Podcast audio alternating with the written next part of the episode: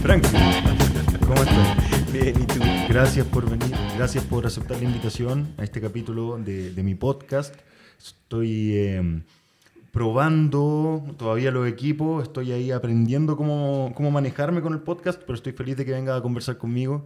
Un gran amigo, hemos Gracias. trabajado juntos en, en algunas cosas y hoy quiero que, que la gente conozca más de ti. y por. Gracias, eres un lindo, muy amable. Oye, tiene los tremendos equipos este cabrón. Ahí tuve que meter platita para... Sí, no, pero Invertir. weón, eh, te pasaste. Me Muy quise, lindo. me quise dar el espacio, me, me compré los equipos pensando, ya, tengo este tiempo que hace poco terminé de grabar teleseries, Ujú. están estos préstamos del gobierno, Ya. tengo cubierto una cierta cantidad de meses, me quiero dedicar a conversar con gente. Eso. Y me compré Qué lindo, no, y está maravilloso. Si hay que hacerlo, hay que hacerlo bien. Me ¿Estáis parece súper. cómodo acá? Estoy súper cómodo. ¿Necesitáis más, más agüita? No, estoy estupendo, estoy bien. ¿Sabéis que estábamos, no, no- no lo saben, pero antes de empezar estábamos conversando y súper distendidos. Y empecé a grabar y me puse nervioso, qué Mm. raro. Bueno, Suele pasar. Estoy suele todo pasar. cocoroco, Yo weón. cuando, cuando empecé eh, sentí que me estaba poniendo rojo. No. Como ya estábamos grabando Sí. y antes, no, bla, bla, bla, Sí. bla. Ahora me, me había puesto rojo. Sí, es complejo. Aparte, bueno, debo contar que yo también hago podcast y yo no lo hago en vivo con la otra persona. Entonces, yo de repente no miro a la otra persona, lo que me permite de alguna forma eh, ser más libre al conversar, ¿cachai? Y me he fijado, por ejemplo, cuando uno hace lives también, que suelo hacer cosas también en las redes, eh, que no estoy mirando a nadie, Mm. me estoy mirando yo. Ah, sí, Pero es la primera vez que yo te estoy mirando, entonces como, wow. Que estamos así como en esta conversación que Sí. aparte sabemos que gente va a ver, gente va a escuchar, entonces como que uno trata de articular. Qué nervios, sí. Pero la idea es que te relajís. Lo más- Aparte tan pro, weón, porque uno lo hace todo artesanal, pero estoy aquí en tu estudio, weón, la cago. yo le quise poner color, yo quise ahí construir la mesa y que poner los equipos y estos bracitos y todo. Me armé mi estudio, que de a poco lo voy a ir arreglando. No sé, estoy pensando como poner una pantalla ahí para poder poner súper. Porque también hay, hay videos que se pueden con este programa que tengo acá, como que uno puede insertar en la pantalla el video, pero eso todavía no lo sé hacer. Ah. Entonces ahí como que quiero ir O sea, combinando. tenía una estación de radio en realidad acá. Me ¿eh? armé mi Hay estudio. que hacerlo, a lo mejor vamos para allá. Nada, gracias querido, muchas gracias por invitarme. Sí, la verdad es que, bueno, los que no me cachan me presento, soy Franklin y principalmente me dedico al maquillaje. Así nos conocimos en, una, en un eh, proyecto de caracterización. Y mm, bueno, eso hago. eh, inicialmente diseñador, eso es lo que estudié. Y siempre apasionado por el maquillaje, trabajo en cine, he hecho televisión, publicidad, teatro. Me dedico a eso, caracterización. ¿Cómo llegaste al maquillaje? Uf. Mm. ¿Sabes qué? Yo creo que he maquillado toda la vida. ¿Mm? Mi madre era una gran apasionada del maquillaje, maquillaba, y mi papá es peluquero. Y yo me crié en ese ambiente. Yo me crié, mi primera infancia fue en Medellín, en Colombia. Ya. Y mm, mi madre, yo nunca he tenido muy claro por qué, pero recuerdo haber ido con ella, cacha, weón, si yo, unos sueños colas que me formaron, weón. Entre, weón, la película El pájaro azul, Alicia en el País de las Maravillas y lo que te voy a contar ahora, weón, yo debería ser RuPaul. Eh, me acuerdo haber acompañado a mi mamá a ver a una Miss Universo que se llamaba Maritza Sayalero. Creo que fue una de las primeras, o del, sí, una de las primeras, Miss Universo venezolana. Y yo la vi y yo quedé alucinado con la corona, con la tiara. Y mi mamá o trabajaba o no sé por qué estábamos en Max Factor, que es una gran marca de cosméticos que solía venderse en Chile y que en esa época auspiciaba el concurso Mi Universo. Y mi mamá me acuerdo que llegó con una maleta de maquillaje y yo nunca en mi vida, pese a que amo y adoro a mi madre y es mi referente como buen cola o como cualquier persona, pero yo tengo un gran amor y una gran relación con mi mamá. Es mi esposa, la verdad. Eh, yo nunca había visto a otra mujer tan bella, para mí ideal mi madre, que es muy guapa, pero nunca había visto una mujer como una Miss Universo, imagínate para un cabro chico gay, ¿qué edad tendría? Cinco años, y veo esto que era como un alien, con un vestido quizás de quién, Halston, hermoso, me acuerdo plisado como en seda beige, unos aros brillantes, esta banda que decía mi universo, el pelo peinado con volumen, la weá, y esta corona, y esta cara perfecta, con unos colores que yo decía, ¿qué es eso, weón? ¿Qué es eso? Y yo creo que ahí comenzó mi interés. Nunca quise yo maquillarme, pero siempre me pareció fascinante cómo los gringos dicen enhance, como eh, potenciar la belleza de la mujer. Y era, bueno, como, me acuerdo los labios, cómo lo hacía. Era, bueno, todo eso aluciné. El, el cómo usaba mi mamá los pinceles. Y que habían pinceles para aplicarse el labial. Para mí era alucinante esa weá. Y creo que ese fue mi primer contacto. Después nosotros nos fuimos a, a vivir a París. Y mi papá estudió allá en París. Lo que me hizo entrar en contacto con otro mundo. ¿Cachai? Eh, después nos vinimos a Chile y él volvió a París muchas veces y llegaba con estos libros, con esta... Tomar en serio una disciplina que para muchos era un juego. ¿Cachai? Chile era un país muy particular, entonces comprenderás que yo viviendo en San Miguel tampoco tenía contacto a alta peluquería o alto maquillaje. Entonces, ver que mi papá llegaba de París y estábamos en la pole, llegaba con todos estos instrumentos increíbles, unos tubos que yo no sabía para qué servían, unos enruladores, y traía estos libros que traía el último de la moda. Estamos hablando de años 82, 83, ahora da lo mismo. Pero en esa época era abrir el mundo, era abrir París, weón. Y era abrir a una actriz y tú decís, concha tu madre, y joyas, weón, y trajes Chanel, y weón. Era todo un mundo que yo no sabía las dimensiones y por qué me gustaba pero aluciné con esas imágenes. Siempre sentiste, o sea, desde que tenías esas imágenes, siempre sentiste como que algo había. No te preocupes. No te, lo que sí te, te, iba a decir que está topando el cable con el micrófono. Entonces podrías ponerlo más de frente. Está pegando así. ¿Ahí? No, es que está topando con el, el cable que tienes del este. audífono. Ese. Está topando ahí cuando, cuando habla. Entonces, si quieres. Soy como el culo y me muevo más encima y estoy estriónica, apasionada. El, el micrófono más de frente hacia ti si quieres.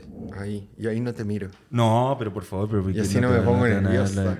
¿Y ahí? Ahí sí. ¿Ahí? Ahí, perfecto. perfecto. Ya la zorra. Era solo eso. Disculpa que te haya interrumpido, pero te quería. Saludo, por favor. Preguntar, entonces, pero tú sentiste que desde ese entonces o en toda tu infancia que iba para allá tu camino o era algo que naturalmente se dio, que eran los referentes que tenía ahí alrededor mm, y en algún momento apareció no, no sé, No sé si pensé que iba a ser un camino de vida, porque para mí era un juego para mí el trabajo tenía que ver, porque yo no siento que mi papá haya sido un gran apasionado de su trabajo. Mi papá es un hombre que, hace, que, le gusta los negocios, la pega, y él tenía su peluquería, ¿cachai? Pero igual vendía autos, hacía todo tipo de cosas, pero no hacía su trabajo por pasión. Eh, nací, mi abuelito, cuando llegamos a Chile, ferroviario, gran amante de, de, ferrocarriles del Estado, y mi abuelita fue nana, mi abuelita fue nana de Julio Yun. Ah. Entonces, eh, tuvo ahí una relación con Julio John de, chiquitito. Mi abuelita era la nana de la abuelita de Julio John, la señora del, del. Y cuando nació Julio John, a mi mamá la mandaron de empleada eh, prestada para que conociera, eh, que eran como dueños de la gente. Y en esas épocas las familias, perdón, este es un paréntesis, a las familias como no las criaban las mamás, las criaban las empleadas. Y a esa empleada se le llamaba mamá, no mamá mamá. Y yo creo que por eso a nosotros, a ella le gustaba que le dijéramos mamá Eugenia. Ah, no, no tenía idea. Linda, de eso. sí. No, no esa... Entonces, no son gente que trabajaron en lo que ellos hacían por placer. Trabajaban porque era su medio de sobrevivencia, gente de mucho trabajo. Entonces yo no tuve un referente en el decir voy a llevar esta carrera viviendo en San Miguel, en, la población Molinero y Panificadores, que siempre me siento muy orgulloso por decir esto, pero la misma población del MBL y al otro lado de los prisioneros, en departamental con Panamericana. Entonces, de mucho trabajo donde había mucha carencia, pero mucho amor, ¿eh? no, no, es pobreza ni nada, ni mucho menos, pero gente de trabajo, porque termináis cuarto medio y lo que te quedaba era inmediatamente trabajar en algo. Las niñas casarse porque las mujeres no trabajaban, eran muy raros las minas que trabajaban. Entonces, no, no, puedo decir que yo y mi hermana teníamos un referente de qué íbamos a hacer de nuestras carreras. Y nada, recibí alguna vez, hoy yo me embalo con esta historia. Pero por perdón. favor, si yo te pregunté. Y re recibí alguna vez, me echaron del colegio, era re malo en el colegio, y vivía en esta burbuja de mi mamá, que tenía sus revistas Vogue antiguas, y ver revistas de Sofía Loren, que le gustaba a ella, pensé que ella era bien socialista, mi mamá, pero le encantaba esta hueá de reina, de joyas, de vestidos, y me dejaba tocar sus telas, me mariconaban harto, ¿eh? Para, era, era bien particular todo eso, y tuve la suerte de que nunca fui muy cuestionado al respecto. Lo que me liberó de alguna forma, pero bueno, ahí hay, ahí hay otra historia. Y la cosa es que, llegando al tema de cómo me enamoré de esto, finalmente me enamoro de todo. Y es súper difícil porque a mí me gusta todo. Y me, me voy a otro colegio donde finalmente me di cuenta de lo que estaba pasando en Chile. Porque donde yo estaba, en el colegio, se llama Colegio Chile, en San Miguel, ahí cerca departamental. Eh, me echaron y termino en el Miguel Luis Amunategui, en el centro, al lado del Liceo de Aplicaciones.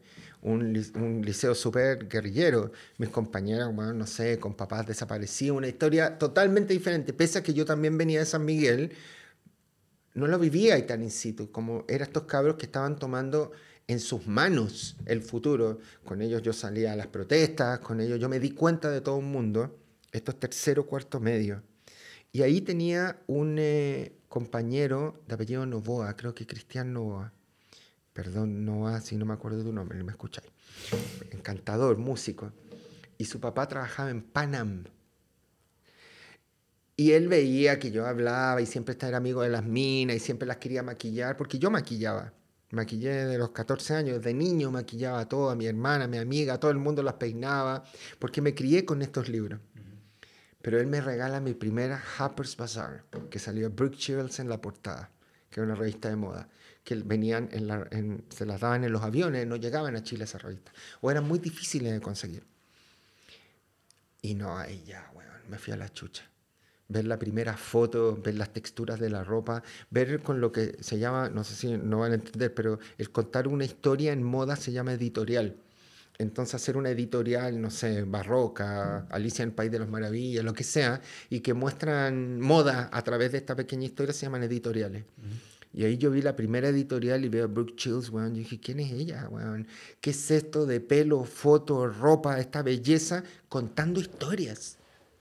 Nunca supe el valor de la ropa. Para mí, weón, me daba lo mismo. Finalmente, después descubrí que una de esas chaquetas costaba 5 o 6 millones de pesos. Probablemente más de lo que podía tener mi familia en un año. Y ahí descubrí que quizás podía ser un camino. ¿Cachai? Y dije, mira, quizás podía tomar un camino. Y lo que cierra el círculo de esto, porque no habían escuelas de maquillaje, era cuando gana la Boloco, Miss Universo. Y ahí vuelve mi recuerdo de Miss Universo de cuando era niño. Y me acordé de la corona y dije, concha tu madre, esto es lo que quiero. Y se crea una moda en Chile, que es la de estudiar diseño de vestuario. Y el Duoc abre la carrera. Yo soy la segunda generación. Perfecto. ¿Qué año fue eso? Puta, 88. O sea, 87, 87 Cecilia Boloco. gana la pero- Boloco y 88 yo salgo cuarto medio. Ya. Y yo soy la, la segunda generación del Duoc de diseñadores de vestuario.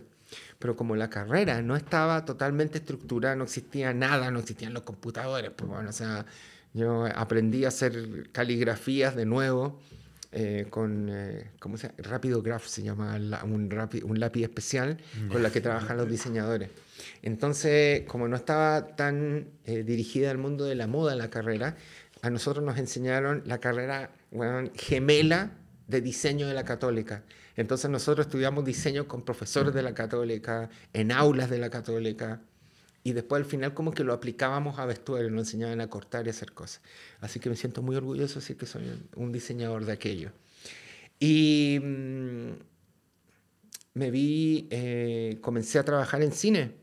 ¿Por qué comencé a trabajar en cine? Sí, pero a ver, porque entraste a estudiar y de, de la carrera saliste o entre medio mientras estabas ahí estudiando apareció la oportunidad de trabajar en cine. No, salí de la carrera y me fue la zorra. Así me fue muy bien.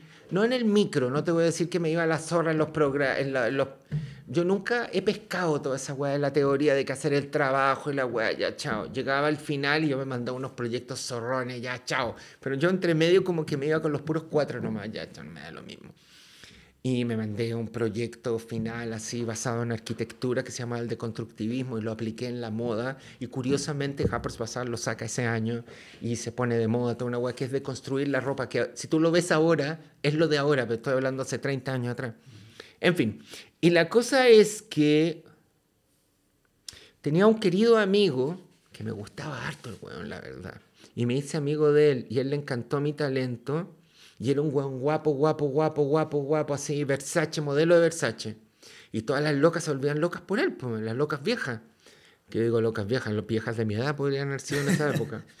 Y lo invitaban a él, que era muy talentoso. Nos hicimos muy amigos, muy amigos, Marcelo.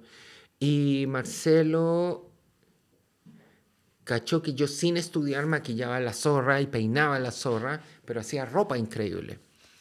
Y a mi amigo lo empiezan a contratar de asistente de vestuario y justamente ahora que venía caminando a tu casa, me di cuenta que la productora la pasé y la votaron, ahora ya no existe, se llama Stanley Films y quedaba cerca de Chile, España. Ahora hay un edificio, yo dije, uy, aquí estaba Stanley. Y mm, con él entré a hacer vestuario a esa productora y él me presentó con un gran vestuarista chileno que se llamaba Abraham Mardini, que ahora se retiró, no queda nadie de mi época en realidad trabajando, muy dura la wea. En épocas que se hacía mucho, mucho cine. Cuando me refiero a cine, no es solo hacer películas, largometraje, los comerciales se hacen en cine, por si acaso. Y en esa época se grababan en film, ¿cachai? Con desarrollo, o era muy caro. Un nivel de despliegue. Entonces, yo en esa época hacía algo que he vuelto a hacer ahora con la PIN yo reproducía ropa de diseñadores. Porque yo me hice fanático de las revistas, gracias a ese primer Harper's Bazaar, descubrí un kiosco en el centro, el único que había, que quedaba en ahumada con huérfano. Y que el tipo eh, eh, proveía su negocio de las líneas aéreas. Le vendían las revistas internacionales y los diarios internacionales. Y solo vendía eso. Y había un brasileño. Entonces en la semana el brasileño me decía, ven el domingo y te vendo. Y el domingo él estaba solo y me vendía las revistas, weón. Entonces yo empecé a viajar por las revistas Vogue y empecé a aprender inglés porque no entendía nada con un diccionario. Y dije, yo tengo que aprender esta weá. Tengo que saber lo que está de moda, tengo que saber. Hay una revista que compraba en esa época, se llama The New Yorker. Y me acuerdo que ahí habían unas entrevistas a Versace, eh, weón, todos, Donna Karan. Empecé a viajar, empecé a nutrirme de esa weá y a darme cuenta que había otro mundo donde lo que a mí me gustaba era carrera. Porque finalmente yo me di cuenta que en Chile eh, lo que yo quiero hacer no era industria, era un país que estaba cambiando y evidentemente la moda no era una necesidad. Y lo que me ofrecían era sacar el hacha de la fábrica de blue que ya no existen. Y el mundo de la moda era bien particular y fue bien triste en realidad en ese momento porque estaba normado o estaba eh, dirigido por un grupo de gays muy heteronormados y muy elitista. El mundo gay, para los que han visto la serie Pose, pueden darse cuenta en alguno de los capítulos. ¿Cómo se llama?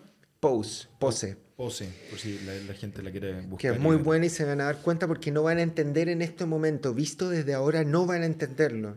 Pero en esa época, ser muy femenino te rechazaban los eh, transformistas, en esa época llamados travestis o transexuales, no eran aceptados en los clubes gays, se echaban de los clubes gays. Y ahí está retratado muy bien en esa película. Pero como tenían que mantener como una especie de actitud que fuese. Súper machista, po. Machista, po. Tenéis que parecer hombres. Eran club para hombres, discoteca para hombres con hombres no aceptaban, para ellos era el lumpen. Yo la primera vez que fui a Fausto, que adoro, que amo, y que ellos, bueno, han evolucionado con los tiempos también, la gente crece y cambia, pero hubieron momentos en que, por ejemplo, yo entré, yo dije, primera vez voy a ir a una discoteca gay y voy a ser parte de algo finalmente, que otro conflicto con el que uno crece porque no solo crecí gay, crecí equivocado, crecí en una clase equivocada, en dictadura, una hueá tremenda. Cola juzgado por la religión católica. ¿Por qué decís clase equivocada? Porque yo era muy pobre para entrar a este grupo elitista donde todas eran espléndidas todas vestidas, todas doradas, y te miraban y no sé, yo tenía un pantaloncito de luz que siempre mi amigo, este que te hablo, Marcelo, se ríe, y me dice, ¿no trajiste el pantalón calipso? Porque era el único que tenía, pues, weón, y unas botitas, y yo los lavaba y me ponía eso para salir a bailar, pues, weón, y porque yo no tenía ropa, no me contrataban. O porque era moreno y me veía roto, ¿cachai? De San Miguel, no me contrataban. Hay una historia que yo siempre cuento, y es la historia que a mí el dúo que me iba tan bien, fue tan, tan destacado, que me mandan a hacer la práctica con el que en ese momento, y sigue siendo hasta ahora probablemente, uno de los diseñadores de alta costura más famosos de Chile. Más famosos de Chile. ¿Cachai? Y estaba yo y un, y un tipo argentino, bello, se parecía a ti. Ah, Eso. Era, era muy bello. Era muy bello. Sí, pero tú eres bastante más inteligente que él. Y la cosa es que en realidad era guapo, una guapa que no daba más. Y me empieza a preguntar quién es Karl Lagerfeld. Me empieza a preguntar sobre diseñadores, me empieza a preguntar, no tenía idea. Y yo le explico todo, toda la huevada, ¿cachai? Estamos en la entrevista, adivina quién quedó en esa entrevista. Entonces, bueno, yo decidí, yo no me voy a quedar acá. Hice una cantidad de cosas que tú no podís creer. Los yo hice videos con Soda Stereo. Ella usó mi cabeza como un revólver. ¿En serio? El vestuario lo hice ahí yo. ¿Tú lo hiciste con Ajá. los... los Con ver, los, sí, con los, los- únicos. y los, los parlantes. Los parlantes. Eso Oh. yo, puta, hace años que vi ese... Me lo mandaron ahora, los únicos todavía tienen el traje y una niña con la que trabajé, una actriz maravillosa, me dijo que me tica que de pinchar con uno de ellos. Me dice, Franklin, está en el living de su casa ese traje. Y yo le dije, por favor, mándame una foto y me la mandó. Y el traje existe. Yo tengo dos fotos de ese traje. Y me estaba yendo muy bien, pero yo no tenía futuro. Era totalmente rechazado por la comunidad gay, era eh, ir a bailar a un lugar gay elitista, era, tenía, yo, yo no lo pensé que era así, pero tenía que oler de una forma, hablar de una forma, vestirte de una forma. Mm. Fue cruel, fue muy cruel, era muy cruel. En Fausto también te pasó entonces. En Fausto era invisible yo. Yo podía entrar por ser hombre, comillas, hombre, pero era invisible. Yo podía estar toda la, toda la noche en, una- en un lugar escondido solo. Entendamos esto, esto que decís como yo era eh, hombre o esta idea de hombre era como esta idea de masculino. Como que Masculino, es Lo que exacto. se considera Exacto, masculino. exacto, claro. O sea, igual puede ser fuertona, lo, lo digo yo, ser fuertona muy femenino, pero como que mm, era muy difícil tener eh, la posibilidad, en mi caso, a lo mejor es una experiencia súper personal. Yo no sé si a otros les habrá pasado, pero me pasó que fue así. No, pero, o sea, disculpa que te interrumpa, es que yo he visto que hasta pasa hasta hace pocos años. Yo creo que los jóvenes, los, los más jóvenes, yo ya tengo 33, los más jóvenes pueden decir como que ya eh, no hay etiquetas, no hay forma, no se cuestiona, no importa si eres femenino o masculino, que no hay que Ujú. ver esta como especie de dualidad, pero yo que he tenido varios amigos gays en mi vida, siempre había una burla con esta idea del activo y el pasivo. En- Y que era como el femenino o quién es la mujer en la pareja, quién es el hombre en la pareja. Porque, entonces- porque son relaciones heteronormadas, son son súper eh, eh, gays heteronormados, que ha cambiado ahora afortunadamente y tú podéis ser quien queráis ser, pero no solo ha cambiado el mundo gay, miren qué weá más irónica, ser gay y machista. Existe. Hay gays y machistas. O sea, es que por eso te decía que eh, tú, Es tú dices tremendo. que puede haber sido como una experiencia tuya, pero yo creo que eso pasó, le pasó a mucha gente. Pasó o sea, mucha gente. Les recomiendo también que vean la serie Halston en eh, Netflix y ahí también van- se van a encontrar con mucho de esto. Es un tipo de, de- de- de cultura en la que se cultiva la masculinidad y esto es algo bien terrible y se castiga todo lo femenino. Lo femenino es un antivalor y un hombre femenino es un antivalor. Ahora, todo esto cambió. Sí, pues, no, ahora ya la- el tema es distinto. Absolutamente. Yo me acuerdo durante mucho tiempo, o sea, en la misma escuela de teatro en la que yo estaba, es como eh, si sabían que alguien se había metido con, o sea, un compañero se había metido con un hombre, es como, no, si este que se hace, si es terrible gay, y se lo comió, y se lo culió, to- todo, todo, Sí, todo. sí. Y como algo negativo. No era como, Siempre negativo, siempre, como- negativo. Como, que era... eh, no, sí, es la palabra, es como siempre algo negativo, algo para burlarse, algo como que lo hacía menos, entre comillas, estoy haciendo comillas para la gente que no está Sí. viendo, hombre. Hay, hay, hay, hay algo, hay una canción de Madonna muy linda que dice, comienza la canción diciendo, para una mujer vestirse con pantalones, camisa y chaqueta o algo así, dice, está bien, porque está bien para ser hombre.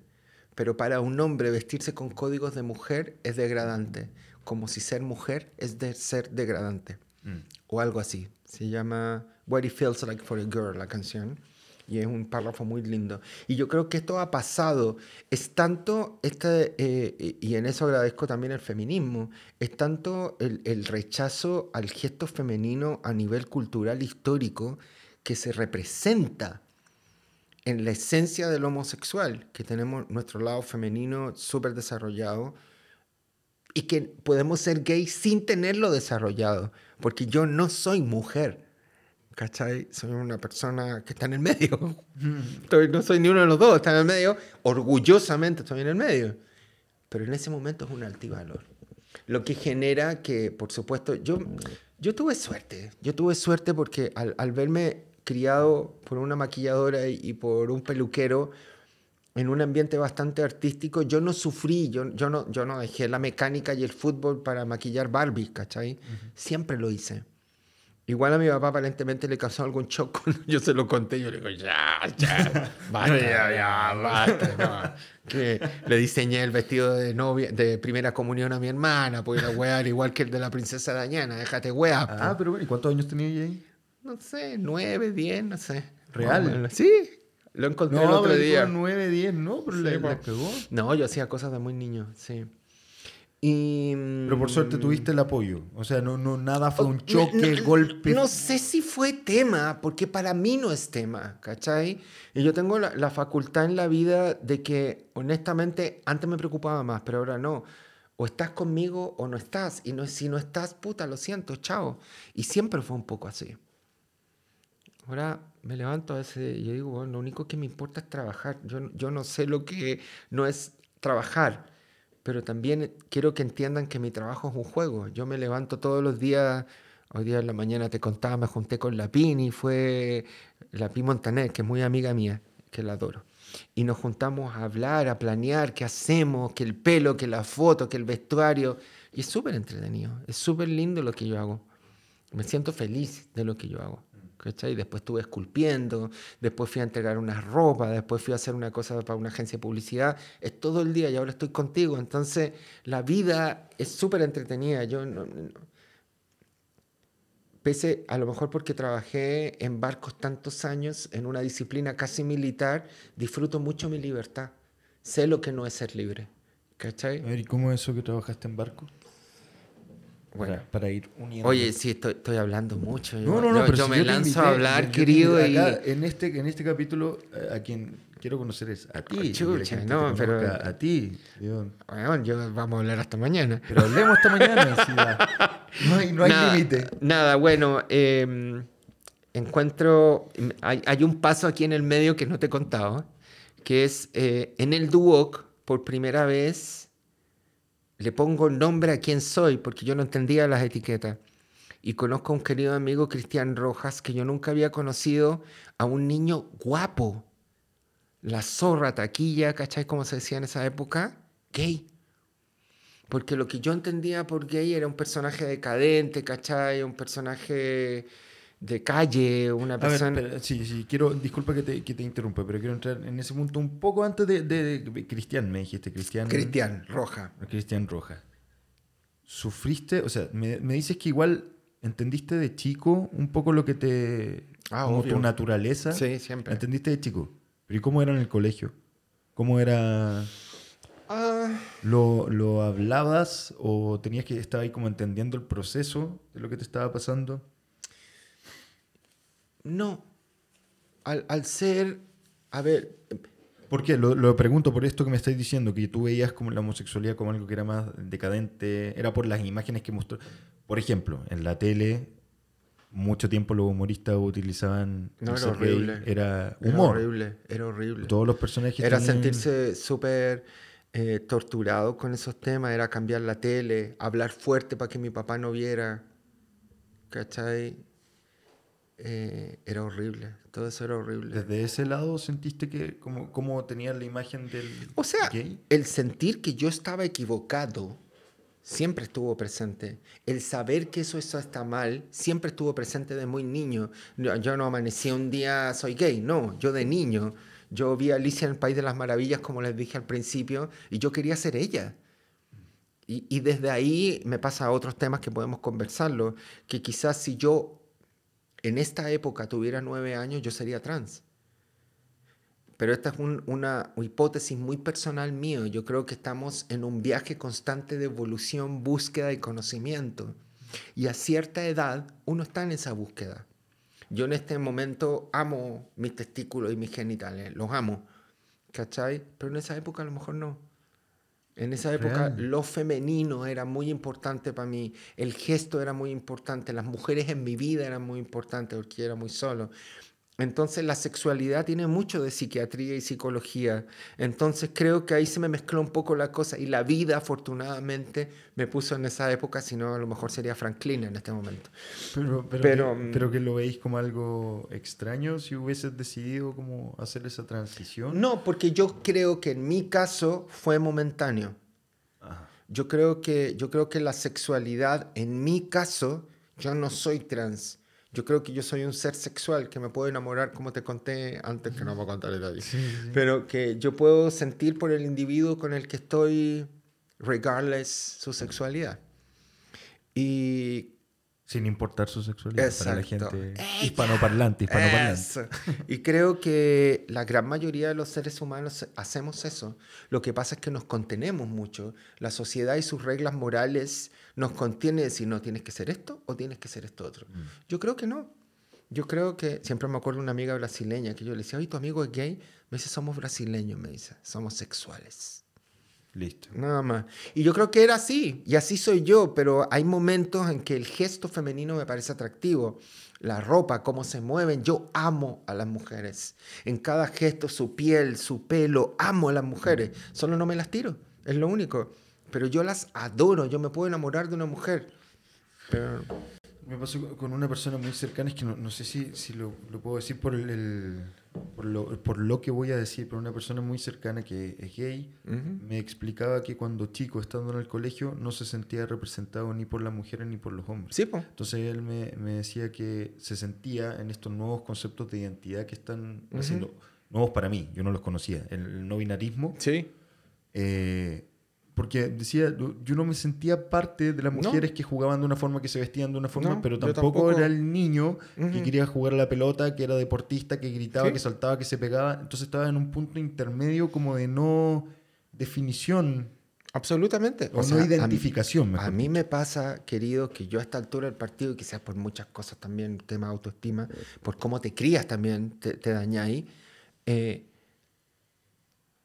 creo que el otro día contaba esto, no sé si te lo dije a ti, se lo contaba alguien. Una amiga va y me dice hace muchos años, me dice, Franklin, ven esta noche a comer que en mi casa. Yo le digo, ya, ¿por qué? Es que tengo un amigo que presentarte. Me dice, ya, adivina qué, es homosexual.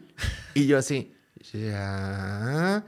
¿Y qué se supone? Y ella amorosa, pensó que solo porque era cola a mí me iba a gustar. No, pero que, que ni que fueran perritos que hay que No, mezclar. pues, así era, como era así, era- claro, era como una wea muy linda, pero ella quería hacerlo Sí, para que el- estuviéramos. Y la verdad que yo debo decir que a mí cualquier individuo con genitalia masculina no, no me entusiasma. No, no. No, yo no ando sí. por la vida, de hecho, siempre cuento esto que es para cagarse la risa, pero la verdad, yo si me definiera mi sexualidad, weón, yo soy gay porque me gusta Cher y Madonna, pero weón, yo no he estado con un hombre hace 8 o 9 años, yo no he estado con nadie. Entonces el otro día trabajando con, con un, chico que trabaja conmigo que admiro mucho, Habibi, que es muy joven, eh, me dice, Frank, tú no eres non-binary, eh, no binario, me dice, porque no cabía en ningún lugar y nunca he cabido en ningún lugar. Hay momentos en la vida que la pasaba muy bien porque tomaba mucho y cabía en todos los lugares del mundo, porque al tomar un poquito, la gente te cae bien, te acomoda y así, ¿cachai? Pero dejé de tomar y dejé de acomodarme. Entonces, sí, eso. Es que eh, hace poco leí un libro de un, un amigo eh, que conocí hace, un- hace poco que se llama El cuento del Fénix. Lo escribió Neven Illich. Que ¿Por qué me también- suena? ¿Neven Illich o El cuento del Fénix? Ambos. Él tiene un house, una especie de house que apadrina artistas, músicos. eh, está vinculado a Él es músico, la Fundación ¿no? Amanda Joffre. Él es músico.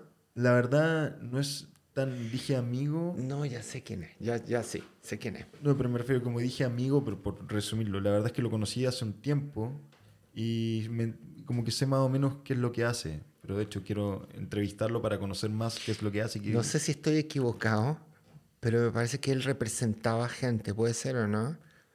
La, la verdad, sé que apadrina y que, y que va, tiene un estudio. A lo y- mejor me equivoco, pero me parece que fue el manager de la Kel Calderón. Ah, no tengo idea. Yo Ahí, creo bueno, que- todo eso lo voy a saber cuando Ahí vaya a saber, a lo mejor me equivoco, pero alguna vez me acuerdo que invité a un evento a la Kelly y me dijo, Habla con mi manager. Ya hablé con Pero él. es joven. Joven, un cabro joven. Cabro jo- Sí. Puede ser. puede Guapo, ser, sí, Porque él ahí sí. tiene su estudio y eso es lo que he podido ver. Y era, era cantante, parece. Te- tenía una, una cosa, un- una inquietud artística importante. Oye, acá que me perdone Neven, pero eh, por eso lo quiero invitar para, para que hablemos más de eso. Sí. Pero creo que participó en el festival. Ah, yo, yo parece que tengo amigos que lo conocen, pero su nombre me llamó la atención, por eso te preguntaba, porque Sí. me acuerdo que lo conocí por eso. Pero la, la cosa es que él me regaló un libro que escribió que se llama El cuento del Fénix y que habla de cómo en el fondo la sociedad va determinando tus características en cuanto a lo masculino y lo femenino. Te En va cuanto, construyendo. en Ujú. cuanto a estos constructos sociales de actitud, yo sí creo que biológicamente hay diferencia. Bueno, tiene que ver con nuestra cultura judío-cristiana, porque si hablamos de lo que eran las culturas ancestrales, eh, sudamericanas, mesoamericanas, eh, orientales, griegas, romanas, era totalmente diferente. Esto tiene que ver con lo judío-cristiano. Sí, sí, sí, pero o sea, en el sentido de En la construcción, en la en construcción, construcción de estos roles. claro. Antes no era así. Y si tú ves y analizas algunas eh, culturas como la asiática, en la India, en algunos casos, o en el Pacífico, en la- el Pacífico Sur, donde el- eh, tener un gay es una bendición en la familia y se atesora al individuo. Estamos hablando de culturas ancestrales, donde existen los tres sexos. Pero aquí no, tiene que ser el uno y el otro. Para mí esto es una manipulación política, pero afortunadamente está cambiando. Y religiosa también. o sea, Absolutamente. político religioso. Sí, que la religión finalmente para mí es política, a ese nivel.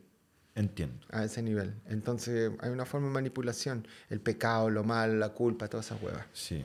Pero, o sea, por eso mismo ese, ese libro es, es cortito, pero Ay, qué es bueno, lo quiero leer, la me interesa leerlo. Porque Bueno, habla de cómo un espíritu llega a este mundo sin entender, está Sin experimentando el mundo y el papá ya tiene predeterminado como, "Ey, qué lindo, va a salir mi futbolista, por dar un ejemplo, parafraseando. exacto. Va a salir mi, mi- el, el tipo que va a mantener mi, Exacto. mi es muy es muy bueno, eso es súper eh, machista, po. machista. Tener hijos por esas razones, tener ese- hijos para acompañarte. Es muy curioso por el que se... A mi tiene- hermano chico le pasó, o sea, mi hermano chico es gay y le pasó con mi papá. Y Mm. fue un trabajo...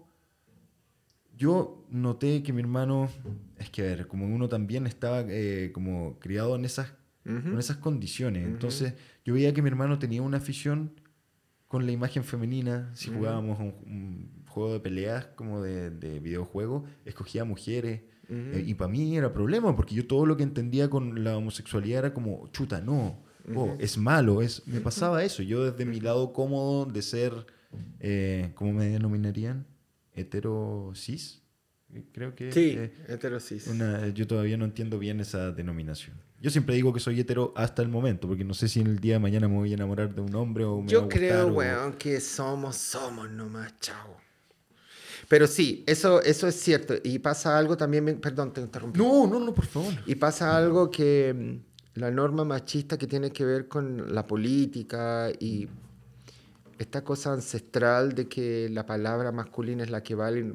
Recordemos que las mujeres hasta hace 50, 60 años no tenían voto, o sea, podía entender eso. Eran objetos, básicamente para reproducirse nada más. Entonces, imagínate lo que es atribuirle ese valor a un individuo que debería ser el líder de una sociedad. Evidentemente era malo. ¿Y cómo lo hace? Ahí, estaba, cuando leí Dan Brown, eh, Código da Vinci, que se habla de toda esta mm, teoría de... Ay, ¿cómo se llaman estas huevas que hace Salfate? Eh, Conspiración. de la conspiración de que la Iglesia Católica la construyó María Magdalena. Pero la única forma... ¿La has visto la película o leer No, el no, libro? No, no, no, nunca, nunca, nunca. Bueno, te va a gustar verlo, está buena, la está buena ahí conspiración, pero el máximo, así, nivel condorito, así ya, máxima caricatura. Así Agatha Christie, ese nivel, muy bien hecho, muy bonito. Entonces un poco habla de que la sociedad le tomó dos mil años bajar el poder de las mujeres. Las mujeres son las que llevan todo. Las mujeres tienen la inteligencia, la fuerza, la naturaleza. Está en la naturaleza de una mujer resolver como líder.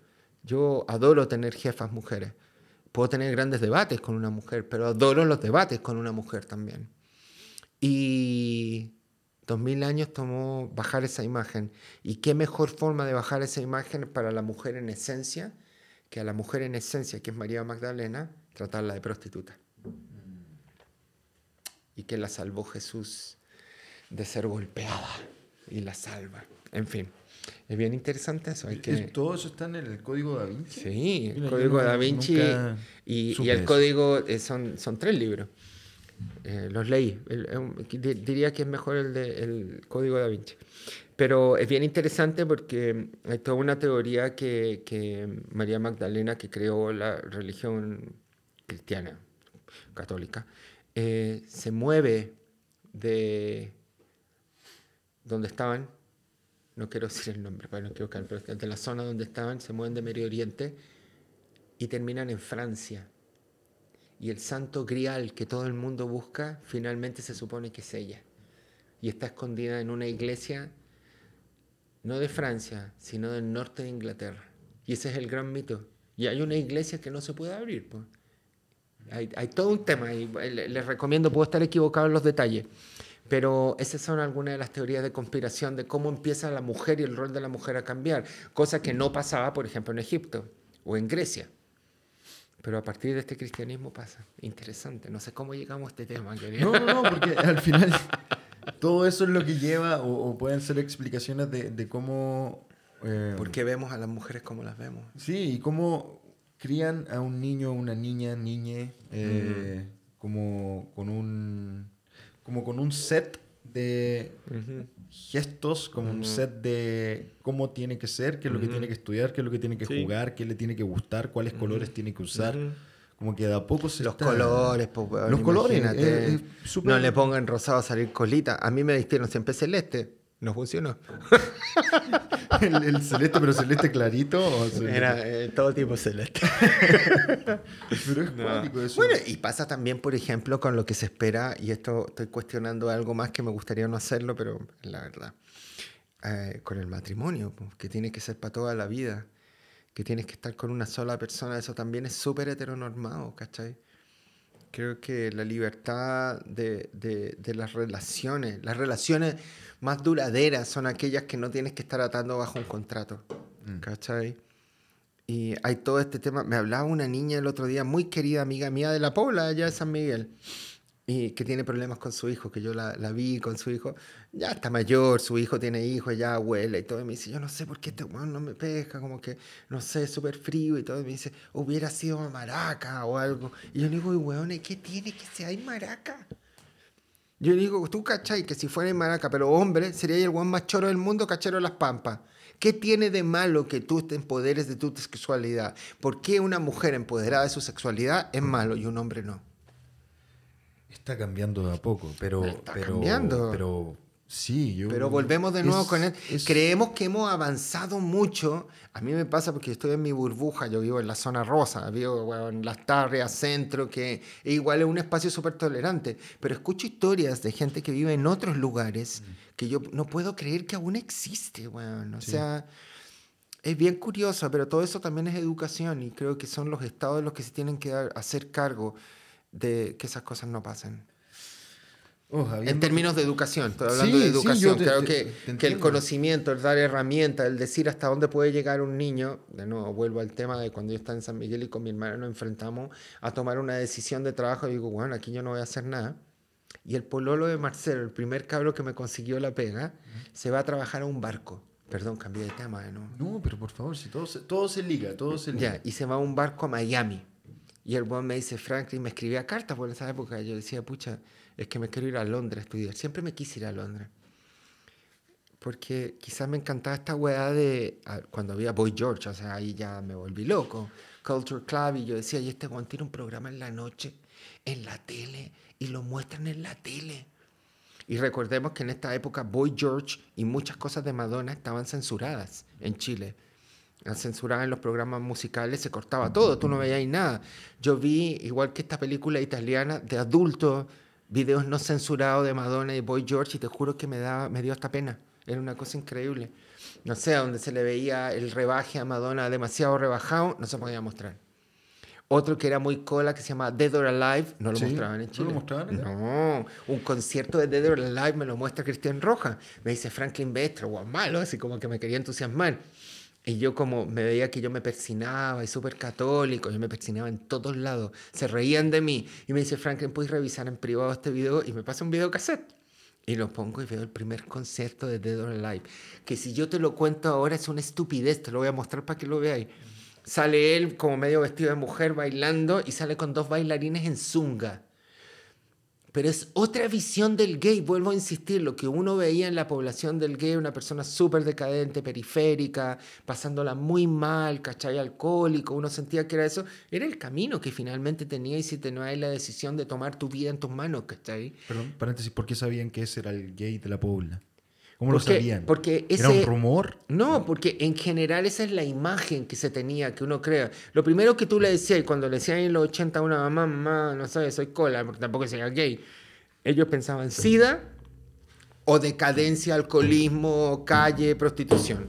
Son las dos cosas, no hay otra cosa. Nunca te vieron exitoso, nada. ¿Qué van a decir? ¿Qué van a pensar? Ese es el estereotipo. Y yo por primera vez veo este video de esta loca espléndida que era Pete Burns y está con estos dos bailarines que eran cola, salían dándose unos besos, que ahora no es nada, weón. No, pero para la época. Pero eran unos minos, weón. Y yo decía, no puedo creer que ellos son gay. Y mi amigo, me acuerdo que me llama, me dice, ¿viste el video? Yo le digo, sí, ¿qué es esto? Me dice, te voy a llevar a un lugar, me dice. Y me dijo, y todos son así. Yo no sabía que eso existía, ¿cachai? Y me acuerdo que me lleva... No, con él fui a Spandex, a las fiestas Spandex. Para los que no saben lo que son Sí, las fiestas Spandex, son unas fiestas súper icónicas que se hicieron a principios de los 90 y se crearon para juntar fondos para hacer la obra eh, La Negra Esther. Y se convirtieron en un ícono, una hueva maravillosa. Busquen, por favor, increíble. Bueno, Spandex era la antesala de Fausto. Entonces, tú entrabas ahí por Spandex para llegar a Fausto finalmente. Y no llego a esa wea y casi me muero. Era impresionante. Y lo primero que veo, que se lo dije la otra vez a Jordi, a Jordi Castell, vestido con un kilt escocés, él y su pololo vestido iguales. Yo nunca había visto chicos blancos, caucásicos, gay. Y los veo atracando de una wea de una belleza. Yo digo, weón, es posible, existe. Y yo dije, no, yo me voy de acá, weón. Me voy. Y mi amigo se fue a trabajar a limpiar water a Royal Caribbean. Y le fue muy bien y juntó la plata. Y yo dije, me voy a Londres. Porque no había opción. Y ya me había pasado todo lo que me pasó. Y digo, ¿cuál es mi camino? ¿Qué voy a hacer? ¿Pasarla mal? No, ni cagando. Y me fui a trabajar en barco. Finalmente. En crucero. En crucero. ¿Cuánto tiempo? 15 años. 15 16 años trabajaste en crucero. Sí. Que lo habíamos hablado antes de empezar a grabar, Sí. pero no tenía ese dato. Sí, 15 años. sí. Y probablemente más. ¿Y qué, qué te tocó hacer?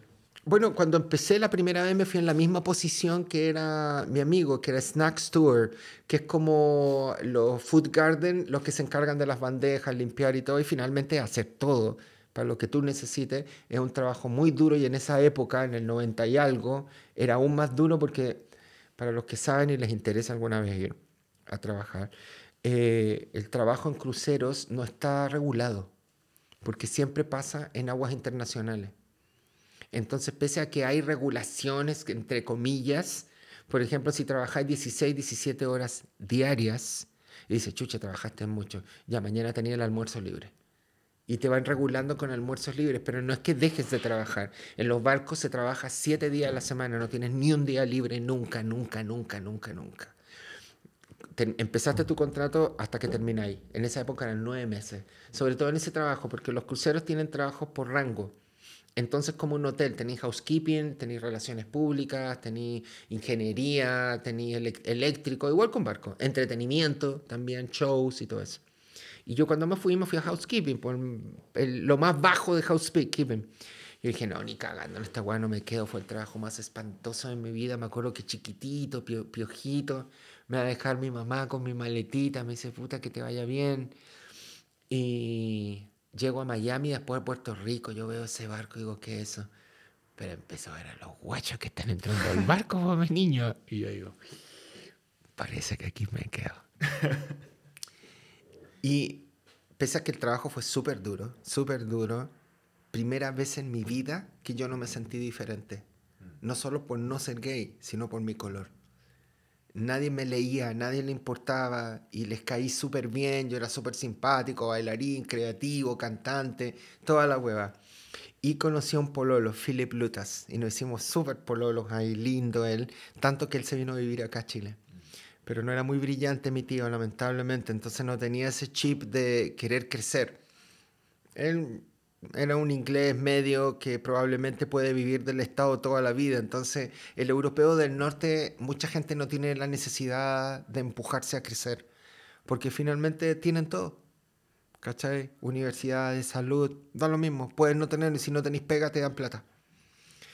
Entonces, no tiene ese hambre que tenía yo, ¿cachai? Que era poder ir a estudiar esas escuelas, tener ese conocimiento y esa imagen que vi en Harper's Bazaar, poder hacerla yo. Y me fui por 15 años. Se vino este niño para acá y... Disculpa, disculpa. 15 años, 15 años que trabajaste ininterrumpidamente. No, no, te ahí en no, alguna no, ciudad, no. volvías A mí me empieza a, me empiezo a crear una relación con Chile no muy amistosa porque empiezo a enojarme con Chile. Al darme cuenta lo bueno que era todo fuera, donde yo estaba, y yo decía, ¿por qué eso no me pasa a mí? Y venía a Chile a veces de vacaciones y era como, bueno, sigo siendo el parias. No importa, hasta esto eh, logré aprender muy buen inglés, logré manejarme en muchas áreas. Entonces lo que yo hacía, yo pasaba un periodo de tiempo en los barcos y después me iba a estudiar, hasta que se me acababa la plata. Y después volvía a los barcos, ¿cachai? Y yo ya tenía mi carrera, convalidé mi título en Londres como diseñador. Y mm, nada, el primer trabajo con Philip yo aguanto dos o tres meses, pero imagínate, yo un niño, no sé, aparte yo era bastante niño, yo podía haberme visto mayor, no sé, 21 años, pero yo tenía como 15, era súper inocente y me veía muy frágil, vos veis fotos, o sea, tengo el orgullo de decir que tampoco me veo mi edad, pero en esa época me veía aún más joven. Y mm, me acuerdo que yo dije, no, está bueno, la puedo hacer. Si yo estoy trabajando en Chile en comerciales, haciendo cosas, que estoy limpiando water, no, no aguanto. Aparte que era mucha pega, mucha pega. Pero el barco tenía un recorrido, weón, que para mí era un paraíso. Porque eran todas las islas del Caribe. Después era el canal de Panamá, México, Acapulco. Después Hawái.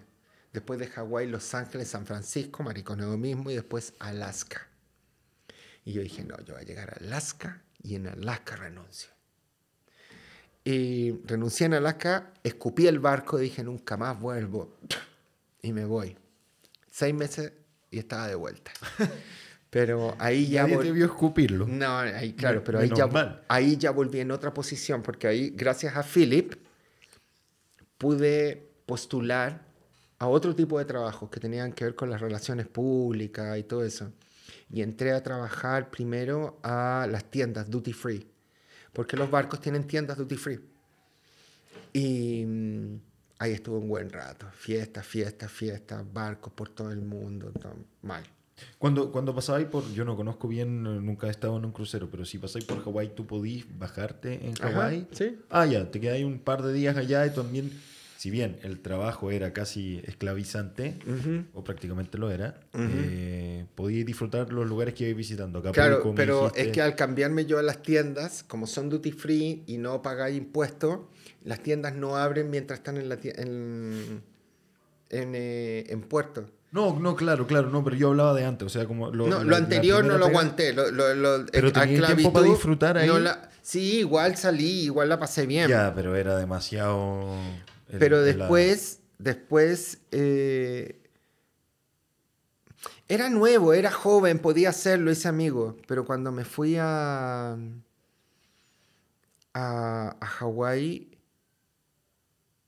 ahí me perdí. No, yo te preguntaba, a ver, recapitulemos. Tú me contaste primero este, este primer periodo de trabajo en el crucero. Tú me decías que pasabais por distintos lugares y que Ah, era un viaje. y lo que me llegaste a pasaba, claro, lo que me pasaba es que al cambiarme de pega, al trabajar en los barcos, los barcos tienen otro estatus y por estar en las tiendas yo tengo acceso porque antes no lo tenía. Tú estás encerrado en un lugar, total y absolutamente encerrado. Entonces tú, vas- tú caminas a trabajar por una calle, los barcos tienen calles por dentro. Y eso es todo lo que tú transitas. Pero al yo cambiarme a las tiendas duty free, empiezo a tener el mismo estatus de los pasajeros. Entonces yo iba a los shows, iba a la discoteca, y como las tiendas están cerradas en todos los puertos, salía en todos lados.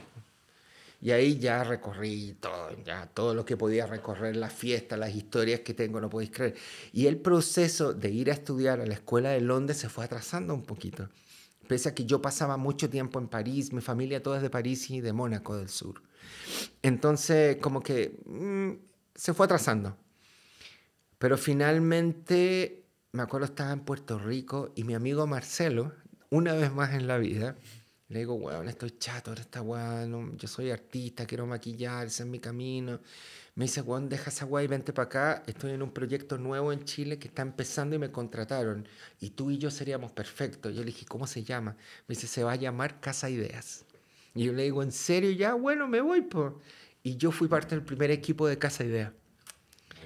Y empezamos a construir y yo empecé a tener un trabajo más de oficina, diseño igual, merchandising, pero empezar a construir las tiendas. Fue en la época que Casa Idea creció, pero bueno, que estaba en todo Chile. Nosotros construíamos todo eso. Me cargaba hablar en primera persona de las empresas. Nosotros. bueno, pero, era pero mi amigo fue parte de eso. Y ha sido con el cariño que le tengo a toda la gente, quizá uno de los peores trabajos de mi vida en términos de lo que me causó a mí como artista porque fue tener toda esta vida, weón, de champaña y caviar y weá en, los barcos, de viajar donde yo quería, pero me alejó de mi proyecto que era estudiar finalmente en esa escuela que yo quería. Pese que yo iba, bajaba, estudiaba, pero esa yo estudié en el medio bordado, estudié, weón, weas en Londres, de, todo lo que podía hacer, como hacer sombrero, corset, todo lo que queráis. Todas esas weas las fui estudiando entre medio de todo este primer periodo de barco. Y en la depresión empecé a caer, bueno, joven, igual 30 años, eh, me puse a carretear mucho y conocí a la gente equivocada, fue mi, mi, mi, error, no culpo a nadie porque yo lo acepté y caímos en la droguita. Mm.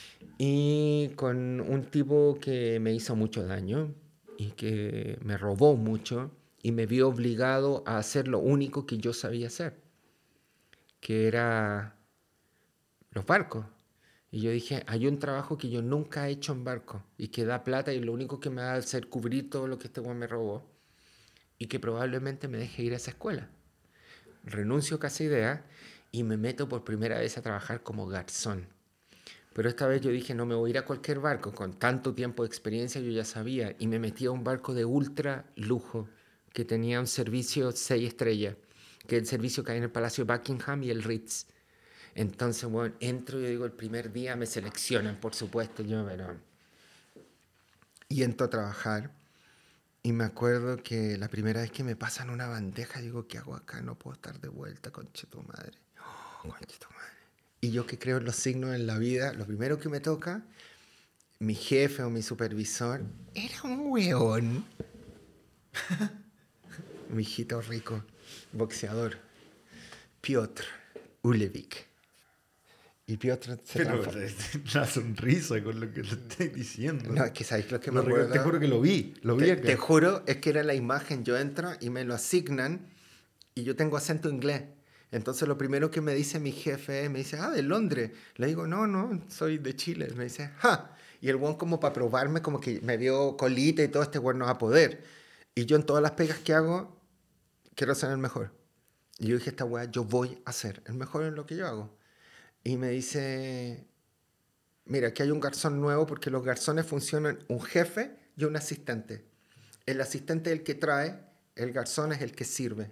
Y tenéis que servir por un lado, meter por el otro, que no falte el agua, que no falte la mantequilla, y la plata, los cuchillos de plata van, los cuchillos... O sea, anda a tomar con la mano la canasta, ¿no? Tiene que entrar una tenaza, no, una hueva, un protocolo que, que a mí me parece un mariconeo interesantísimo, pero...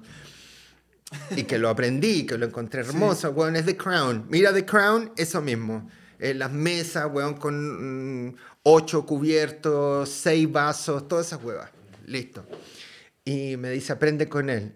Y lo primero, me acuerdo que le veo el culo, weón, porque tenía un cuerpo, conche tu madre, con unas chaquetas cortitas, blancas, y un pantalón pinzado, que es lo que usan los... Em, lo, que lo usaba yo también, em, los garzones en el Ritz, que es hasta arriba. Entonces tenía cintura, chaquetita, ¿cachai? Que hay así como, wow. Y este buen boxeador, o sea, puedes llegar a imaginarte. Era un culo con pata. Y el weón va estando y me dice, vamos, toma esto. Y me pasa 12 platos. Yo le digo, weón, yo no sé tomar esto. Me dice, ah, culiao, en, en, en polaco. Y va, y va él solo, recorre y sirve todo y yo lo empiezo a seguir como perrito. Bueno, finalmente a mí me fue muy bien, aprendí y, nada, y seguimos siendo muy buenos amigos con él. Y él se convirtió en un supervisor mío en el barco. Y me llevan a otro sector que los barcos tienen, eh, a ese nivel tienen distintos restaurantes. Y hay uno que es privado, que es carísimo. Y que solo poca gente seleccionada puede entrar a trabajar ahí. Y que ahí mucha plata. Puedes llegar a ganar 10 mil, 11 mil dólares mensuales para ti. Y me seleccionan. Y me voy a trabajar. Y él es mi jefe. Y empecé, ya, esto ya son viajes a otro lado, o sea, ahí se sigue, seguíamos el verano. Y era hacer Asia, el Polo Norte, hacer el Polo Sur, la Antártida, era viajar a las Malvinas, África, ya Dubái, no, no, no podía imaginar los lugares más lindos del mundo. Muy, muy lindo. Y este loco que sabía que yo lo único que quería era trabajar ahí, yo empecé a tomar mucho, llegaba curado pero llegar curado es llegar con un poco... Llegar atrasado en un barco es llegar un minuto tarde. Porque tú no tienes excusa para llegar atrasado. No es como acá que la vida real que puede llegar media hora tarde. No, media hora te vaya a tu país de vuelta. Y pese a que todos me caían y mi rating, porque la gente te hace comentarios, ¿cachai? Y mi rating era altísimo, altísimo, muy, muy bueno. Me dice, él tenía que firmar mi, mi appraisal se llama, que es como eh, mi calificación de término de contrato y él es el que me dice vuelves, ¿cachai? Porque no tenéis contrato indefinido, se firma y tú volví y te dan la fecha y todo. Y él me dice, no voy a volver, Franklin. Me dice, porque quiero que vaya a estudiar. Y gracias a él ah. me fui a estudiar. Y me tomó solo 30 años con la PIN hacer, me da un poco de pena, hacer lo que viene esa revista Harper's Bazaar hace casi 35 años. Y ahora lo estoy haciendo. Así que nada es fácil ni rápido en la vida. Tremenda historia. Y ese soy yo. Cacha. Qué linda historia. Sí, pues. Hoy me dio pena. Ha sido un largo camino, amigo. Oye. Y de seguir probando, ¿ah? Seguir probando constantemente. No paráis, no paráis. Y vuelvo a Chile, weón, y vuelvo por un accidente. Yo no quería volver a Chile, para nada. Y yo estaba ya comenzando a, a pololear, en, eh, a pololear pegas y todo en la BBC en Londres en el 2009-10. Y llega el terremoto del 2010 en Chile. Y me acuerdo que yo muy temprano en la mañana veo las noticias de terremoto lleno de televisores, por supuesto. Entonces, terremoto en Chile. Ah, país culeado, chao. Y vuelvo a mi hora de almuerzo a las once y media, doce, y veo y empiezo a ver que están caídos los puentes, que, bueno, aeropuertos cerrados. Y dije, conche tu madre. Y lo primero que hago es llamar a mi mamá. Y los teléfonos estaban cortados, no había cómo llamar. Y la única forma de llamar era comunicarse a través de Facebook y me comunico con una prima, una cola, ¿cachai? Que no la hablé nunca. Le dije, por favor, llama a mi mamá. Y me dice, hablé con tu mamá, tu mamá está bien. Pero mi mamá es una persona que con su cariño puede mentir. Y yo dije, este nivel de terremoto no hay ni una posibilidad que la casa de mi tata, de mi abuelo, esté parada.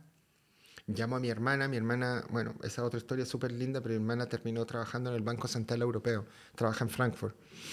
Y me dice, está recién parida, me dice, niño, me voy a Chile. Me dice, niño, me voy a Chile a ver a mi mamá porque no me contestan, más pudiente que yo, tomó un avión y se fue. Y quedamos en eso y yo perdí comunicación. Yo dije, ya, me voy. Y dejo todas mis posibilidades en Londres, eh, de trabajar en musicales, posibilidades de seguir, porque comprenderás que detrás de mi mísero trabajo hay 18.000 hueones con unas calificaciones increíbles, talentosos, y todo, como en todas las grandes capitales del mundo. Y llego a Chile y mi hermana se había ido porque no aguantó eh, los temblores, su guagua recién paría, toda una wea. Y mm, Llego acá con y la casa estaba bien y mi mamá estaba bien. Me dijo, sí, pues yo le dije que estaba bien. y yo perdí todo, todo, absolutamente todo. Digo, conche tu madre, ¿qué hago acá? Y me llama mi amiga la Jimena Wiesenfeld, no sé, a la semana. Yo con una depresión, yo digo, no me va a pasar de nuevo esto. Pero ya Chile era distinto. Ya estaba empezando a cambiar. Y me llama y me dice, Franklin, me ofrecieron una serie en tele. Yo le digo, bueno, es que yo no hago tele ni cagando, te juro que no, no. Me dijo, puta, cúbreme unos días, que ya voy. Y era La Colonia, en Mega. Y ahí conocí a la Javiera Contadora, Fernando Godoy, y por ellos yo me quedé en Chile, porque la Javi empezó a ayudarme.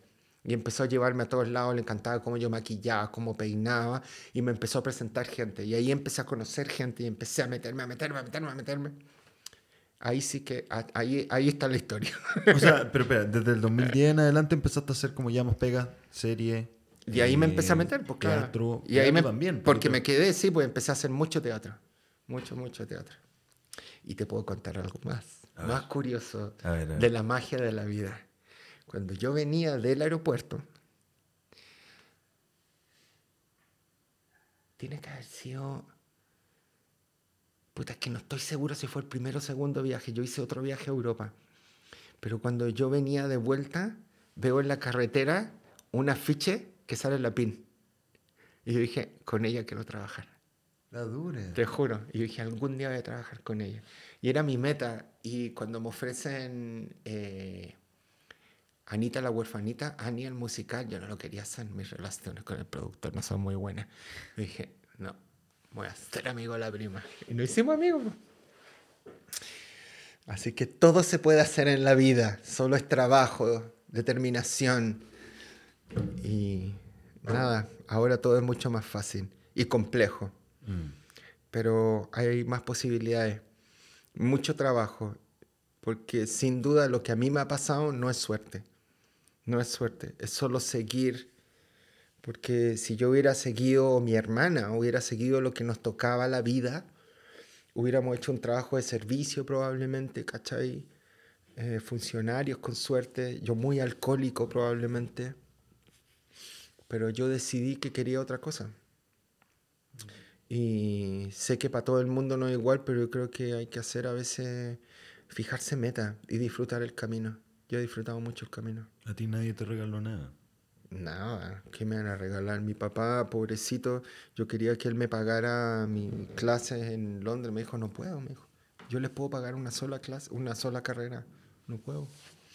No, nadie, nada. Yo llegué con dos maletas a Chile. Eso es todo.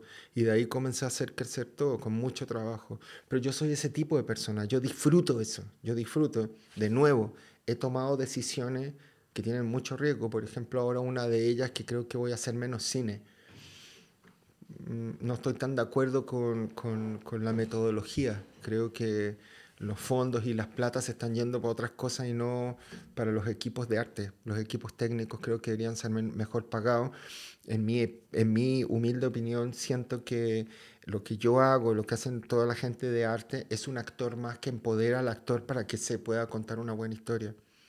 Y creo que eso todavía no se, va, no se valora tanto. Hay gente que lo valora, pero no se valora tanto.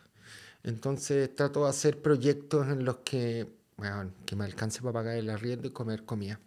Y comprar comida. Eso es todo lo que yo busco, nada más. Pero por eso estoy haciendo otras cosas también. Es, lindo el mensaje que hay, porque a mí me pasa como, como actor que de repente uno dice, pucha, pero ¿por qué no pasa esto? Yo dentro de todo he sido bastante afortunado y he tenido trabajo. y nadie me regaló nada. Sí, tuve como un empuje que fue para la primera teleserie porque tenía una tía que era productora y no me da vergüenza decirlo. Pero no significó que ella me metiera en pega, sino que ella dio la, me dio la, el pase para que mi currículum llegara a gente que... Mi Marcelo, mi amigo Marcelo, que estaba ahí, que yo te digo es lo mismo, si finalmente... Es, ah. o sea, pero fue un, fue un empuje. ¿Y por qué? O sea, como para cerrar ese, ese, para que no quede como abierto, es que si bien me dieron la oportunidad, yo trabajé en TVN porque fue pasarle el currículum a la, a la Kena. Mm. Y pasaron dos teleseries, yo me fui y en años me han llamado para un bolo en una de las teleseries de la Kena. Eso quiere decir que no significa No, que po. eso me haya asegurado una No, carrera. No. Para cerrar ese como tema de un, su- un supuesto pituto, un Ujú. empuje. Pero uno constantemente cuando está metido como en, en ramas más artísticas o de creación, está todo el rato esperando que llegue un golpe, que llegue un batatazo, no llega, podía estar arriba, después te va para abajo, es, es- fluctúa arriba y abajo. Pero Pero no, no, no, solo pa- para, para terminar la idea, que es bonito tu mensaje, porque en el fondo es, eh, por favor, no, ahí, ahí Franklin no vengo acá. va a buscar algo, pero que tiene que ver con, Te estoy escuchando. con que uno, aquí me, me está escuchando Franklin, por si acaso, estoy solo, pero, pero amigo, yo te dije, te dije que si querías más agua me lo pidieran Sí, nomás. no, este es un podcast lo más natural posible. Si quieres ir al baño, puedes ir al baño. Si No, quiero hacerme un café, hablé mucho y me emocioné también, entonces. Oye, sí, qué lindo lo que compartiste. Pero por eso me quedo con ese lindo mensaje de que de repente uno quiere las cosas demasiado rápido. Y hay que seguir, Ujú. hay que seguir. A mí tampoco la carrera de ser actor sí considero que ha sido más fácil que la de otros actores y actrices.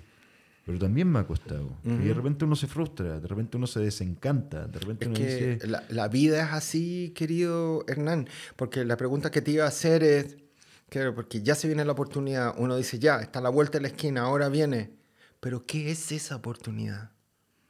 ¿Qué es?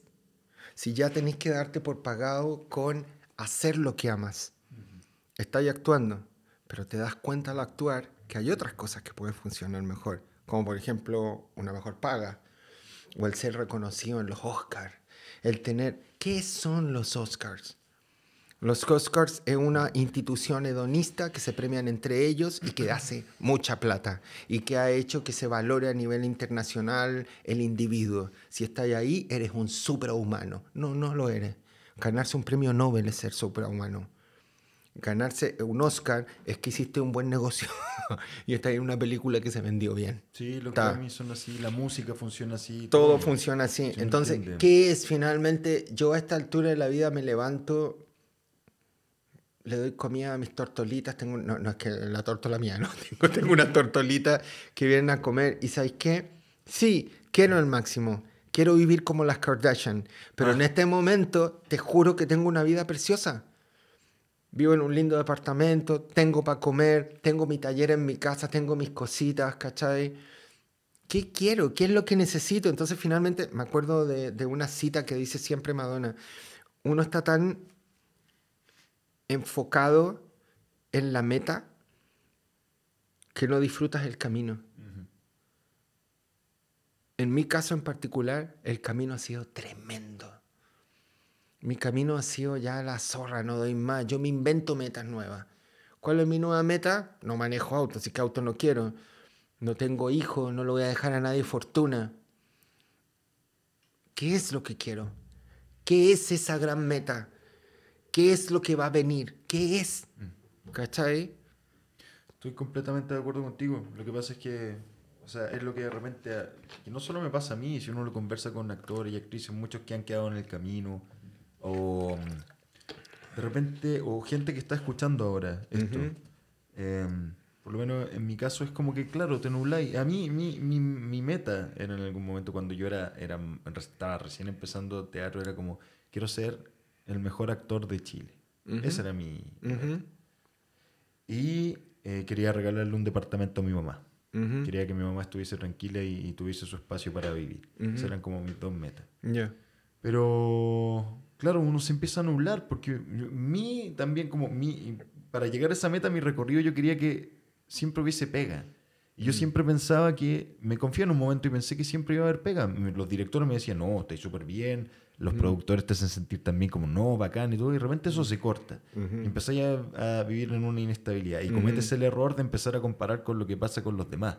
Entonces empiezan a, apare- a aparecer gente nueva. Tú dices, chuta, no me llaman. Seré malo, estaré mal, me faltará algo. y todo.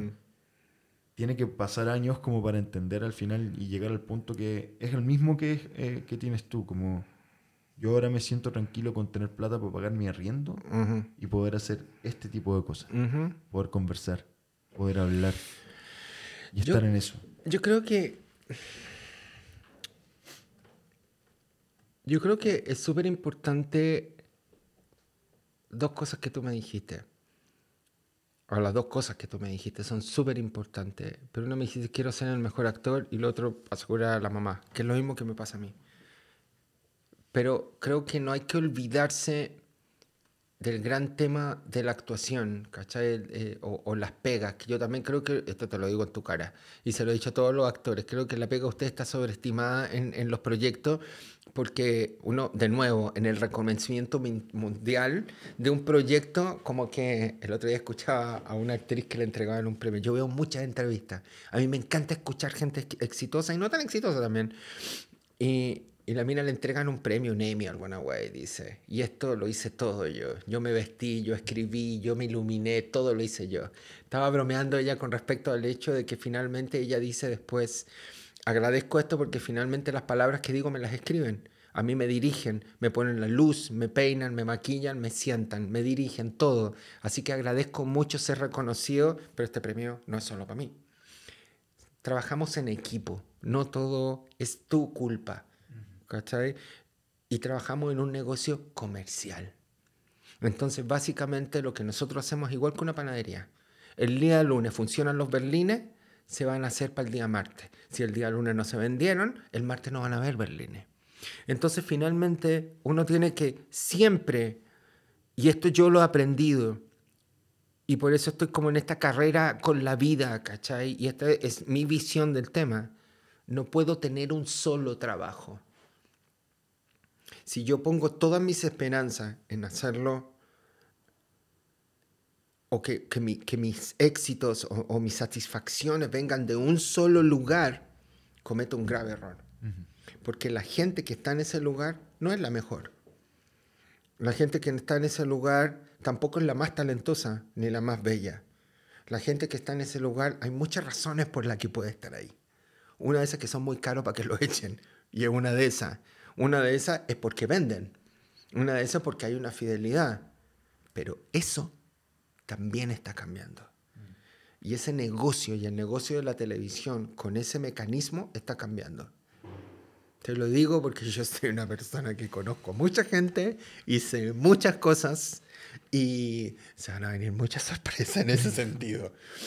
Pero hay que entender que estamos en un momento de la vida que tú tienes que crear tus contenidos y puedes ganar económicamente mucho más de lo que vas a ganar en ese lugar. Sí, un paréntesis, encuentro valiosísimo lo que estás diciendo, solo no quiero que quede como una pataleta mía, es fue un no, proceso. No, no, es pataleta, querido. Es súper válido. Pero fue un proceso que igual yo me quejaba. Me acostumbré, fui de los que tuvo suerte de salir de, de la escuela de teatro, de trabajar seis meses en un banco y que me llamaran y quedar. La zorra. Entonces fui uno de los privilegiados, un afortunado. Y después, a raíz de eso, me salieron otras cosas. Y no soy mal agradecido con lo que me tocó ni con que me hayan dado la oportunidad. Lo que pasa es que uno cae en esas equivocaciones. No, lo que pasa es que te gusta lo que haces. A mí me encanta. Y quieres seguir haciéndolo. Pero y no solo hablo de la tele, me pasó con el cine, me pasó con el teatro. Yo pensé que al momento de salir dije, pucha, si me va bien en la escuela, en la escuela me hicieron creer que era muy bueno. Entonces, es que, a lo, mejor lo eres, pues, weón. Pero eso no quiere decir nada, porque después uno sale al campo laboral y en el teatro se forman grupos en el cine, en la tele. Pero, pero, pero, solo para llegar, porque justo con la pandemia llega el crecimiento al entender. A la reflexión, claro. A la reflexión, al pero entender. Demuestra un botón, te lo estoy diciendo, yo hoy te conté mi historia, que es diferente. Porque aparte, tú, a diferencia mía, tú eres un tipo con una bellísima apariencia, que es no solo tus valores personales, pero lo que tú haces es súper importante en lo que yo hago me hubiese cambiado mucho la vida y me lo hubiera facilitado mucho. Entonces, a mí me tomó 35 años. Sí, pues por eso. Entonces, creo que sí, es frustrante, weón, porque yo lo veo constantemente. Yo veo que constantemente que es, es un negocio súper egoísta, es súper cruel. El otro día lo conversaba con alguien, ¿con quién fue que lo conversaba? Es cruel, egoísta y carnívoro ¿cachai? Porque mientras estás ahí, que es algo que yo no soporto de la tele, personalmente en mi posición, ¿cachai? De maquillador y todo eso, yo veo como literalmente, perdón por decir esto, les chupan el pico a todos. Y es como, estáis aquí, no, yo te lo traigo, no, yo te llevo la maleta, no, pero yo te traigo, quería un café, te lo llevo, bla, bla, bla, bla, bla. Y el resto, bueno, como que no existe. Es terrible. Y yo como que, bueno, un cafecito, y el cafecito es para ti, no para el equipo. Y yo los agarro para el huevo, yo le digo, un cortadito, por favor. y que para adentro. Y me dicen, ah, eh, ya, bueno, te lo traigo. Y a mí me pasa que, que, yo no puedo funcionar en ese sistema, ¿cachai? ¿no? Pero sí entiendo cuando te ponen en un pedestal de ese nivel, que cuando no aparecen las peguitas, porque como están eh, eh, poco comprometido con el individuo, está ahí, ahí, termina el proyecto y se acaba la pega, ¿cachai? Pero yo creo que no, no, es súper humano y normal sentirse así. A mí me pasó en algún momento en los 90, exactamente lo mismo, probablemente yo era más joven que tú, y me pasó exactamente lo mismo, y yo digo, ¿qué hago? ¿Cachai? ¿Qué hago? ¿Qué, ¿Qué hago aquí? Con todo respeto por la gente, pero ¿qué hago? ¿Me dedico a vender perfume en un mall? ¿Cachai? Con todo respeto, una pega súper no es respetable. la pega, pero que no tiene que ver pero con lo que era, tú era lo que yo quería, quiero, quiero vender, weón, cosméticos este Lauder. ¿Es eso lo que yo quiero hacer? No, pues. Y me busqué el camino para desarrollar. No estoy diciendo que es la clave, pero finalmente creo que hacer esto es la clave. ¿Cachai? Y me pasa con, mucha, con, la- con las mujeres aún más cruel. Con las mujeres es terrible, porque en un momento te dicen eres mina, eres rica, y en otro momento ya eres la vecina copuchenta con un, con un, con un delantal gigante. No, pero es que tenéis que solo decir eso. Yo lo he visto, Sí, ¿cachai? Entonces creo que, bueno, como dice la gran filósofa y gurú Beyoncé, si la vida te da limones, haz limonada. Sí, Estoy completamente de acuerdo contigo. Eso, eso quería sumar, como que uno al final llega a la reflexión de hay que hacer lo que uno más pueda y no quedarse como quejándose y no verse como víctima, sino como dar la vuelta, dar la vuelta, dar la vuelta, dar la vuelta. ¿sabes qué? Esto es súper cíclico, querido. Es súper Sí, cíclico. sí, por eso- yo ya no tengo los rollos y lo que pasa es que durante muchos años me hice los rollos. Porque te, un- así te sentís culpable, es culpa tuya. pensáis claro. que algo falta, que algo no tenéis, que algo lo- es in- inevitable la comparación. Pero al final veo también otros compañeros que la hacen sin tener oportunidades en, en la tele, sin tener, que me encantaría que tuviesen oportunidades en la tele, en obras bien pagadas, ¿cachai? En esas que te pagan ensayo, no esas que tenéis Sí, que po. hacer y que termináis perdiendo plata, pero hiciste la obra y que te fue a ver tu mamá y tu abuela, Sí, po. ¿cachai? Me encantaría que tuviesen esa oportunidad, pero bueno, no pasa y la hacen igual. Oye, a propósito de esa obra, yo también las hice. Cuando llegué acá en Balao, hice una cosa que se llama diseño integral. Hice la escenografía, ¿Mm? el vestuario, maquillaje y peluquería. Toma. Hicimos hermosa la obra. Hicimos cuatro o cinco meses. No perdí plata, Ya. pero gané 4.500 pesos. Te cuento la última y, y con esto si queréis cerramos. Te cuento la, la última. Yo, como estaba en la tele, financié el proyecto de un amigo que yo le tenía mucha fe del- de, de la escuela de teatro. Y éramos muy amigos, y hacíamos teatro juntos. Yo le dije, no quiero que ustedes gasten, a toda la compañía, no quiero que ustedes gasten en ensayos, no quiero que gasten en, en nada, solo quiero que ganen plata. Armamos coreografías, ensayamos en salas de ensayo, era una obra que era una ópera rock, y nosotros tocábamos, creábamos las canciones, todo, todo, todo, todo, todo.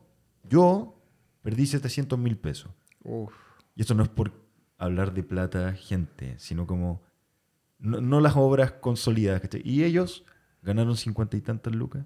Claro. Que eso por lo menos fue como, Ujú. ya, bacán. Sí. Pero ese teatro también está. Ujú. Y hay mucha gente que se mueve así porque No, ama lo que hace. Querido, yo hago mucho teatro donde no se gana nada. Sí, pues.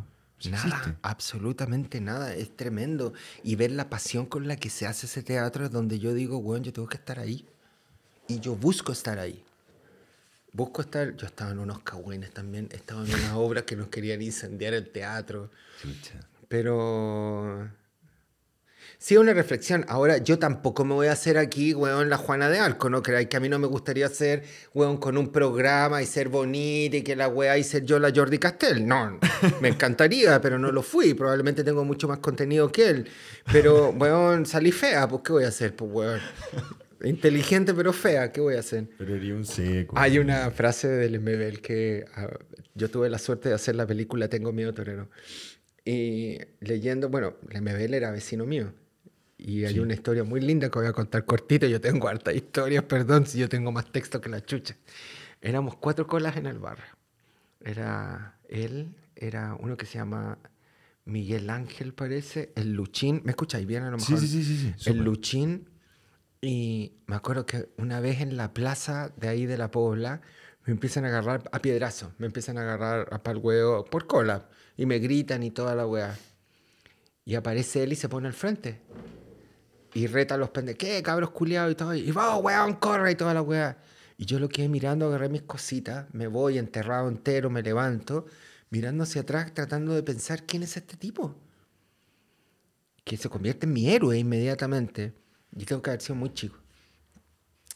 Y cuando ya me estaba yendo a este colegio que me cambiaron al centro, yo tenía que tomar el metro, cruzaba departamental y me iba caminando al metro Gran Avenida. A las siete y cuarto más o menos de la mañana, porque tenía que llegar a las 8 al centro, ahí a, cerca de Estación Central.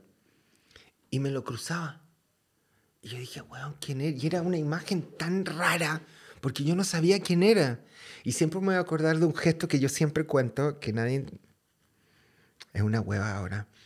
Pero yo digo, qué cool debe ser este tipo. Porque andaba con esas zapatillas de lona, así como Converse, en esa época eran las Topper probablemente. Y andaba con una roja con cordones amarillos y la otra amarilla con cordones rojos. Y para mí eso era de una irreverencia. Era una weá, yo digo, qué gana de conocer a este weón. ¿Qué, qué- quién es? ¿Quién es? Yo no sabía quién era. Este que me había defendido, ¿cachai? Y con los años, yo terminé trabajando en las fiestas de Spandex. Y yo fui el asistente de vestuario de Andrés Palma, que era el director, Daniel Palma. Y ahí vi la yegua del apocalipsis por primera vez, po. y ahí descubrí quién era mi héroe, po. Y después tengo que trabajar en su película, imagínate qué linda. Qué lindo. Y él decía una frase muy linda que yo siempre lo digo, que no hay nada peor que ser feo, pobre y maricón. Eso lo dice en uno de sus libros. Y a mí más o menos me tocó eso, ¿no? pero traté de revertirlo. Pero sí, pues, así es la vida, amigo, en la que nos toca.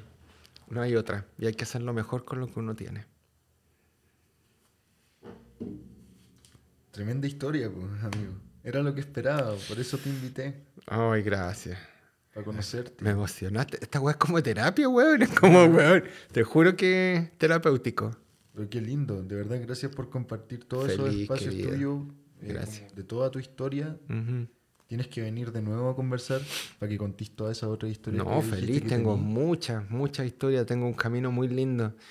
Y mm, nada, como lo decía el otro día, yo creo que nos ha pasado a todo un poco, quizás Hernán, a ti también te pasó, que lo decías delante tú, esto, descubrir en pandemia el valor de las huevas en realidad de la vida in situ, de lo que es y de lo frágil y cómo está cambiando todo. Sí, Es tremendo, tremendo cómo está cambiando todo. estamos viviendo tiempos locos. Sí.